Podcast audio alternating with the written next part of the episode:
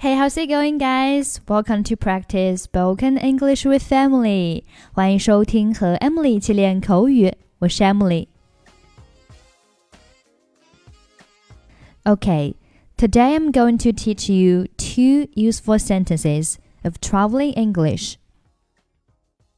当我们出去旅游的时候，免不了要住在旅馆。不同的人对旅馆要求也是不同的。有的人想要住便宜的。 有的人想要住靠近海的，那我们该怎么向对方描述呢？我们首先来听第一段对话。Can you recommend a hotel which is not too expensive? Well, there is a youth hotel which costs under $20 a night. Is that okay? Okay, thank you. 在第一段对话中，这个人想要住便宜的旅馆。 他说：“Can you recommend a hotel which is not too expensive？”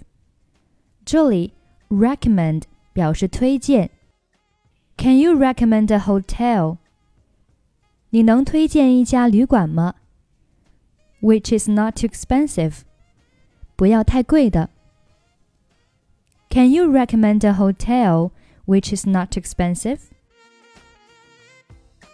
我们一起来听第二段对话。 May I help you? Yes. I'd like to stay at a hotel near the beach. Would you recommend one? Well, there is a Moonlight Hotel with excellent service near the beach. Thank you. 第二段对话当中的人想要住在靠近海滩的旅馆。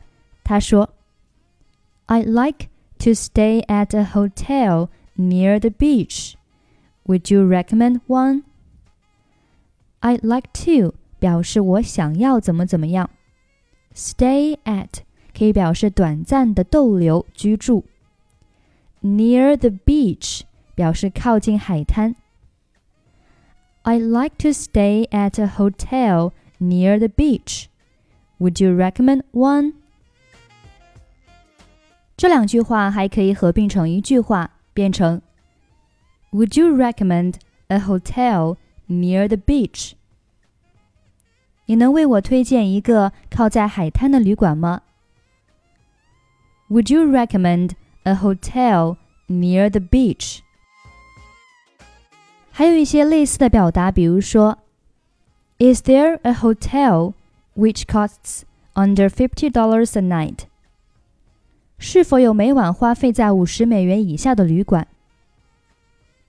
Is there a hotel which costs under fifty dollars a night? Could you recommend a hotel in the city center? 是否可以推荐一家位于市中心的旅馆？Could you recommend a hotel in the city center? Okay, now let's review the two dialogues.